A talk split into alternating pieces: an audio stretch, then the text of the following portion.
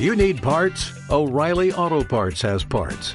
Need them fast? We've got fast. No matter what you need, we have thousands of professional parts people doing their part to make sure you have it. Product availability. Just one part that makes O'Reilly stand apart. The professional parts people. oh, oh, oh O'Reilly Auto Parts. ¿Qué es equilibrar tu vida? Confundimos equilibrio con tener un poco de todo. Creemos que somos equilibrados cuando le damos a todo un tiempo, pero ¿nunca te has puesto a pensar que probablemente esto podría llevarte a la mediocridad? Porque entonces empiezas a tratar de mantener como ese equilibrio entre las cosas, pero nunca logras descubrir qué es lo que tú realmente quieres, qué es lo que quisieras vivir y hacia dónde quisieras llegar en la vida. Más bien, yo el día de hoy quisiera que te cuestionaras, ¿a qué realmente te gustaría dedicar tu tiempo? ¿Cómo te gustaría desarrollar tu vida? ¿Cómo sería un día ideal para ti? Esta pregunta siempre será difícil de responder a menos que puedas trabajar en el fondo de ti, en tu corazón, en conocerte, en amarte, en valorarte, con el fin de buscar siempre en tu vida aquello que, escucha bien esta palabra, por dignidad te corresponde. Aquí entonces he llegado a la palabra que realmente quiero poner, a la que le quiero poner énfasis el día de hoy, dignidad. En lo personal considero que la dignidad es la llave al cumplimiento de nuestros sueños. Es la llave para abrir la puerta que nos saca de la depresión, que nos lleva a superar los duelos, que nos ayuda a cambiar realidades que no nos construyen. Es la puerta a la felicidad. La posibilidad de darle sentido al sufrimiento es en esencia el camino a tu propósito de vida. Si buscamos una definición a esta palabra, dignidad en esencia, así de forma muy sencillo, es lo que vales, independientemente de tu pasado, de tu presente o incluso de la visión que tengas de tu futuro. Tu valor como ser humano es incuestionable, pero para que puedas vivirlo, debes tener internamente la convicción de ese valor que tienes. En otras palabras, escucha esto, tú eres la única persona que realmente cuenta en cuanto a aceptar o rechazar dicho valor. Claro, por supuesto que es importante el punto de vista de quienes nos aman, pero aún las personas que nos rodean, aquellos que nos aman, muchas veces no entenderán nuestro valor si nosotros no somos los primeros en entenderlo y luego de entenderlo aceptarlo.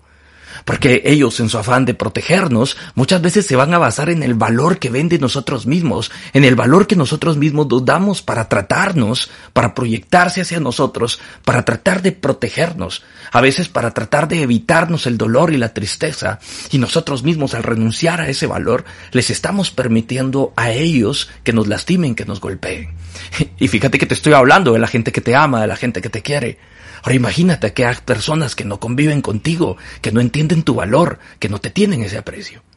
Digo esto porque probablemente como persona sabes cuánto vales. Hablaba, de, ese, esa aceptación, no nada más del entender el valor. Sabes cuánto vales.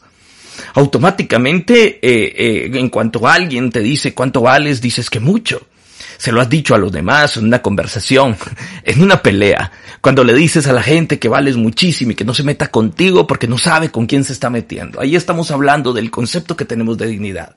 Pero es muy difícil, muy diferente tener el concepto a aceptar ese concepto. Si aceptaras el valor que tienes como persona, ¿por qué sería necesario defenderlo tanto? ¿Por qué sería necesario que se lo estés diciendo a todo el mundo constantemente? Y es más, si tú realmente aceptas cuánto vales, ¿por qué tienes que pelear contra otros para que te den ese valor? Cuando tú te valoras, no tienes que pelear ni debatir con quien no te valora. Automáticamente entenderás que aquella persona que no te valora es porque no se valora a sí misma. Por eso no puede ver tu valor. Dejarías de esperar entonces que sean otros quienes te den un respeto que solamente tú mismo te puedes dar. Pero toma en cuenta que así, de la misma manera en que los demás no te valoran por, porque simplemente no se valoran, de la misma manera cuando tú no te valoras, desvalorizas a los demás. Los calificas de acuerdo a tu percepción, mientras que cuando te valoras, calificas a los demás de acuerdo a su condición de persona. No cuestionas el hecho de que son personas. Aquí, aquí es donde esto se pone interesante. Imagínate un mundo así, donde valoramos a los demás por ser personas, no por su condición social, no por su pasado, no por su historia. Y, y pongámosle un poquito más de interés todavía, donde valoremos a los demás no por lo que nos hicieron a nosotros. Fíjate que aquí ya te estoy hablando de algo personal, individual, no por lo que te hicieron, ni por haberte abandonado, ni por haberte traicionado, ni por haberte dejado de amar, sino los valoras por el hecho de que son personas Qué interesante, ¿no? Y probablemente acá, tal vez algunos dirán, Oye, ¿de, ¿de, qué me estás hablando, Sergio? ¿Cómo eso me va a beneficiar a mí? Te beneficia porque entonces tú podrías perdonar. Entenderías que no perdonar disminuye tu dignidad, ¿no? No disminuye nada en la otra persona, te disminuye a ti, te disminuye en tu valor. Podrías amar. Ponga atención, aquel que te lastimó, aquel que te... Pero yo para qué lo quiero amar?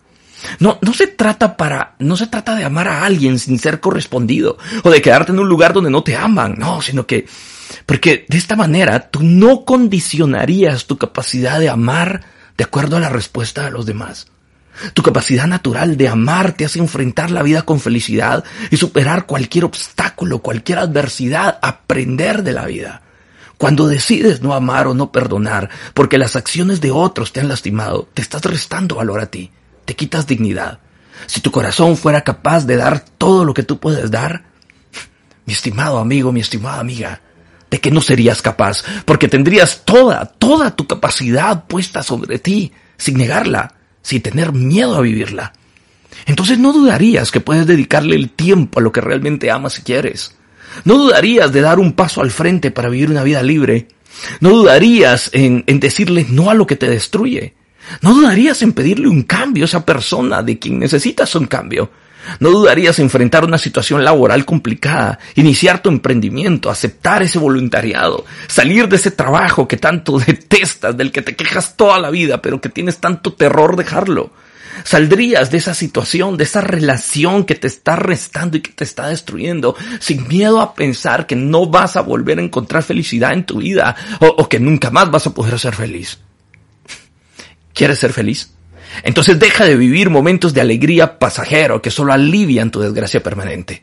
Empieza a tomar decisiones que probablemente te van a llevar a desgracias pasajeras, pero que te van a alcanzar una felicidad permanente. Vas a vivir esas desgracias porque soltarás cosas que hoy crees tuyas, pero que no te corresponden.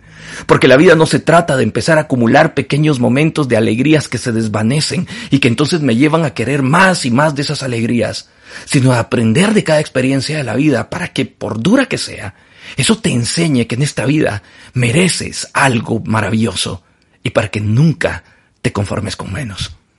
En el próximo episodio de este podcast vamos a hablar sobre cómo entonces tomar acciones y decisiones que nos lleven a ese equilibrio de vida. No te lo pierdas. Mi nombre es Sergio Larios, soy coach, soy conferencista internacional, soy logoterapeuta, analista existencial.